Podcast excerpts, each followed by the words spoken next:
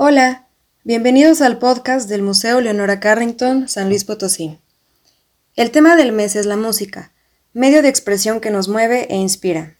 En esta ocasión hablaremos acerca de las raíces del género reggae, el cual celebró su Día Internacional el primero de julio. También conoceremos un poco acerca de la influencia que ha alcanzado en México y Latinoamérica. Gracias por acompañarnos. Comenzamos. El reggae es un género musical de origen jamaicano, declarado apenas en 2018 por la UNESCO como Patrimonio Cultural Inmaterial, que si bien comenzó como la voz de los marginados, ahora es escuchado y abrazado por la sociedad, incluyendo varios géneros, grupos étnicos y religiosos. Hoy sus letras son parte del discurso internacional en temas como la injusticia, la resistencia, el amor y la humanidad. La música reggae reúne una serie de manifestaciones provenientes del folclore afrojamaicano. Se trata de un género que tiene como principal característica la repetición constante de su ritmo. Los tiempos de este ritmo musical van más lentos que aquellos del rocksteady y el ska, ambos géneros que influyeron al surgimiento del reggae. Las melodías de este género, reggae, posicionan al bajo y a la batería como elementos primordiales. Sus letras tuvieron gran evolución al pasar de hablar sobre problemas sociales, las tiranías, al consumismo y hasta la transparencia de las sociedades modernas, tomando como base el rastafarismo.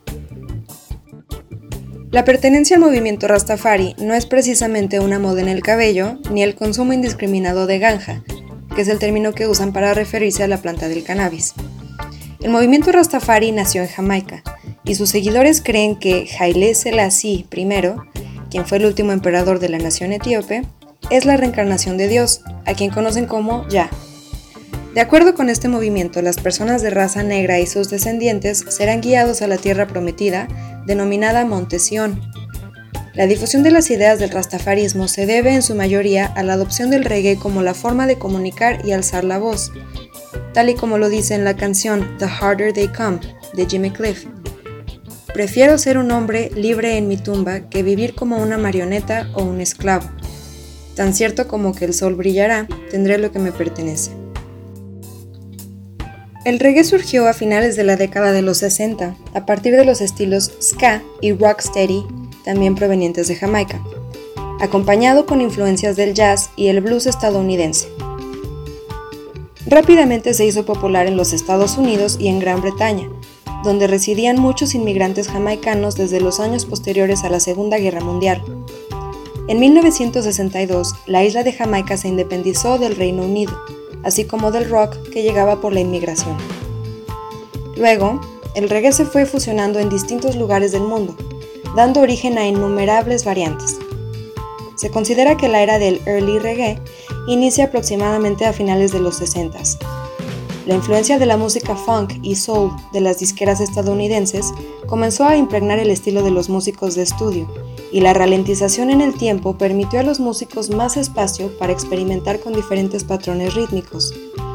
De hecho, muchas versiones y covers de canciones soul son muy populares en el early reggae, y a menudo eso ayudó a los artistas jamaicanos a hacerse un lugar en los mercados extranjeros, tales como el del Reino Unido. La era del sonido del reggae, conocido como roots reggae, se volvió el tipo más reconocible del género, popularizado internacionalmente a partir de mediados de los 70 El roots reggae se caracteriza por expresar una lírica con referencias al movimiento Rastafari y con el mensaje de volver a África, además de otros temas recurrentes como son la pobreza, la vida en el gueto y la resistencia a la opresión económica y racial. ¿Cómo es que llegó la influencia reggae a Latinoamérica entonces? Como ya sabemos, a lo largo de los años 70 el reggae alcanzó gran popularidad fuera de Jamaica, incluyendo así en las Antillas Británicas y comunidades de inmigrantes negros de dichas islas que estaban viviendo en Estados Unidos, Gran Bretaña y Centroamérica.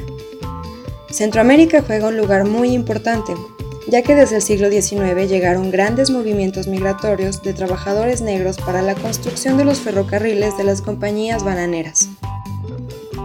Es desde entonces que en Panamá se establece una gran comunidad inmigrante de origen afrocaribeño, muchos de los cuales procedían principalmente de las islas de Jamaica para trabajar en la construcción del ferrocarril de Panamá y más tarde del Canal de Panamá. Panamá, por su posición geográfica privilegiada, se convirtió en un centro de distribución de esclavos en América. ¿Y cómo es que llegó el reggae a México? Bueno, pues fue a través de Chetumal, en Quintana Roo, que se posibilitó la transmisión y posterior adopción del reggae en nuestro país. Comenzamos en Belice, país que tiene fronteras con Guatemala y México a través de la bahía de Chetumal, y que fue el último en las Américas en alcanzar su independencia.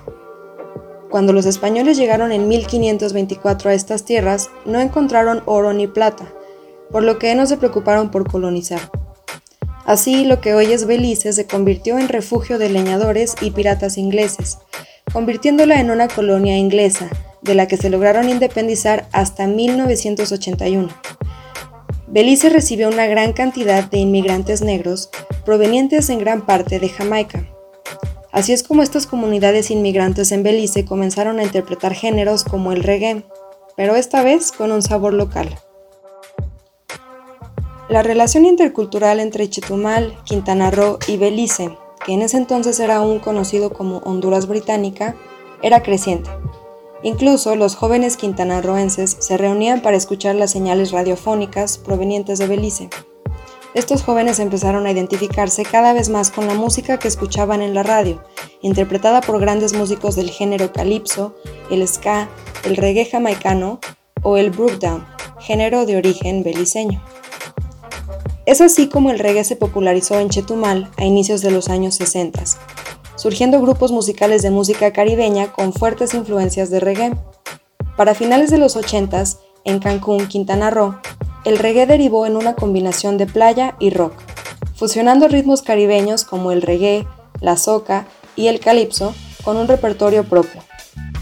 A la par de esto, comenzó a desarrollarse un movimiento en la Ciudad de México en torno a la música reggae, con bandas musicales que posteriormente organizaron en 1993 el primer festival en el país de música dedicado al género reggae, el Festival Rasteca. Hoy en día, el reggae tiene muchas variantes y estilos, sin embargo sigue transmitiendo una vibra de tranquilidad y difundiendo mensajes de paz. Desde luego que en su país natal, Jamaica, sigue siendo muy popular. De hecho, desde el año 2008 se celebra en el mes de febrero el mes del reggae, donde se presentan conciertos masivos, conferencias, un festival de cine y varias otras actividades conmemorativas. El reggae es un género que a pesar de surgir en una pequeña isla hace apenas unos 50 o 60 años, ha tenido un alcance mundial, hasta llegar a ser considerada como patrimonio de la humanidad.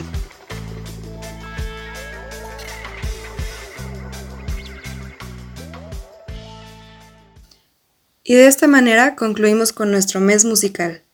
Gracias por habernos acompañado a lo largo de este recorrido, descubriendo solo una pequeña parte de la gran riqueza y diversidad que representa la música. Para que no te pierdas del resto de nuestro contenido, te invitamos a seguirnos en todas nuestras redes sociales. Búscanos como Museo Leonora Carrington San Luis Potosí. También encontrarás más información en nuestra página web www.leonoracarringtonmuseo.org. Sigue al pendiente de nuestro podcast, ya que estaremos creando contenido para ti. Haznos llegar tus opiniones y sugerencias a través de nuestras redes.